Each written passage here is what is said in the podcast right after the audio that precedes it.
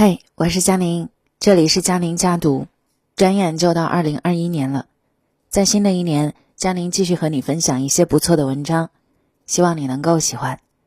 这里是微信公众号，我是佳宁，家是王利口的家，宁是安宁的宁。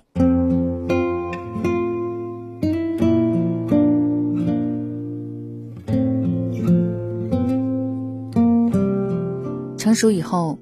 不想再假装了。这篇文章来自十点读书的子珊，相信你也会有共鸣。坦白书中有一段话：“我所有的自负都来自我的自卑，所有的英雄气概都来自于我内心的软弱，所有的振振有词都是因为心中满是怀疑。”我们不知道什么时候学会了假装，自然而然就戴着面具生活。装着合群，装着很自律，装着很宽容大度，好像周围的人也那么活，但又真的好累。越来越成熟，你总有一瞬间会觉得，再也不想假装了。合群不苦的，假装合群才苦。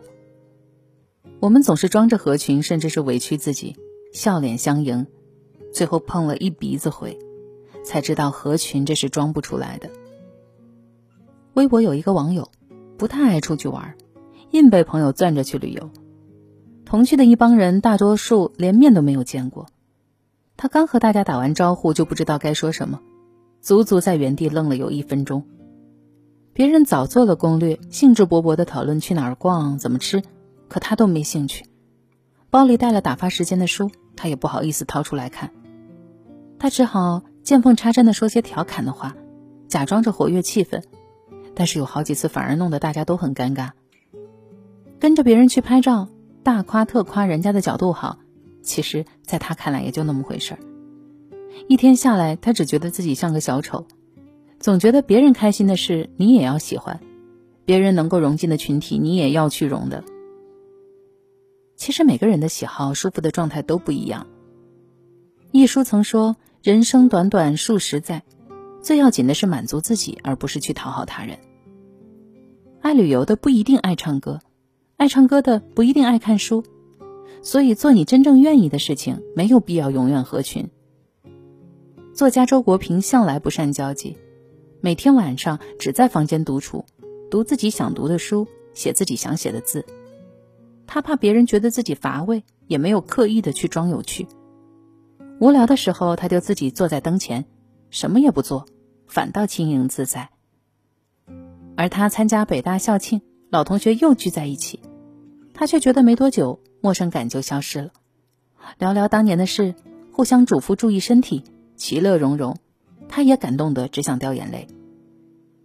你看，合群它是一件开心的事，不合群装合群才会是痛苦。你可以是一个不合群的人，也可以有合群的时候，但无论怎样，跟着你的心去走，不必假装的。自律不累，假装自律才累。人人焦虑的时代，我们特别热衷逼自己自律，每次都搞得疲惫不堪。但装出来的自律啊，能骗自己，但骗不了结果。同事小萌前阵子跟风减肥，说入夏前要瘦十斤。第一天、第二天，他确实拼，每天中午只吃沙拉，晚上下班先去跑步，在健身房待一个小时。连续一礼拜，他照样发着朋友圈打卡。问起来，他却说：“昨天路过健身房练了不到十分钟就受不了了，今天补上。”还没看出瘦，就能够看出他脸上的疲态。终于，他发了场高烧，再也没有去打卡。趁那几天大吃大喝，减下去的都长了回来，甚至还胖了一点。太多人的自律只是一时兴起，立下目标就开始挑战极限。坚持不下去了，就只能装装样子，顺便自我催眠。已经很努力了，还能怎样？用装自律累惨了自己，还不如不装呢。陈数被爆出练习瑜伽超过了十八年，二零零四年还拿过印度甘地瑜伽中国教练的资格证。演员本职以外还这样坚持，想来是很辛苦的。但他一点都不累，每天就固定练三十分钟。工作忙了，这更是一种调整和放松。他偶尔去见见朋友，出去聚会，只要保证十点半回家，就还能敷个面膜，十一点按时睡觉。锻炼成了习惯，他再想保持体态，根本不用意志力。真正的自律，从来不是不眠不休、拼命折腾自己，而是一种持续舒服的状态。让你精疲力尽的也不是自律，而是你的努力假装太费精力。如果没有想清楚为什么要自律，不知道自己的承受力，就别乱跟风。确定要自律，那要看清你的现状，跟随你的内心渴望，把能做的小事踏踏实实的坚持下去。大度不委屈，假装大度才委屈。我们爱在别人面前装大度。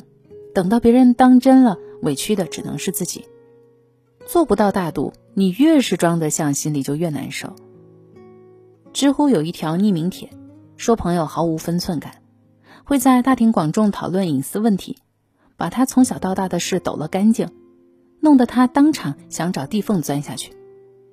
他觉得朋友不是故意的，什么也没说，心里却很别扭。后来生日，她说好了要跟男朋友过二人世界。其他人都没来打扰，只有那个朋友凑上来，非要跟着庆祝。看着朋友主人翁似的按自己口味点菜、安排行程，他特别不舒服。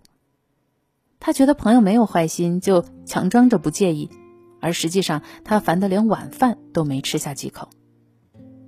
人和人对同一件事情的理解本来就是不同的，不是每件事都对错分明，更不是每件事都必须大度。自己的介意不肯说，反而害怕别人介意。久而久之，别人看穿了，背地里数落你不够真诚；别人看不穿，觉得你本来大度，甚至有意欺负，你就成了受气包。太原有一个外卖小哥在路上逆行，碰坏了一辆宝马，警方判定外卖员全责，双方都认可。宝马车主看他不容易，决定自己出钱修，让他道个歉算了。听着小哥强词夺理。我反正骑个电动车，我永远是弱势群体。车主还是不慌不忙、淡定的原谅了他。警察、围观群众都帮着车主说话，要求赔是顺理成章，而车主也只是不想计较。大度从来都不是必须，它只是众多选择当中的一种。如果你在意，那就果断点，说你要说的话，做你想做的事。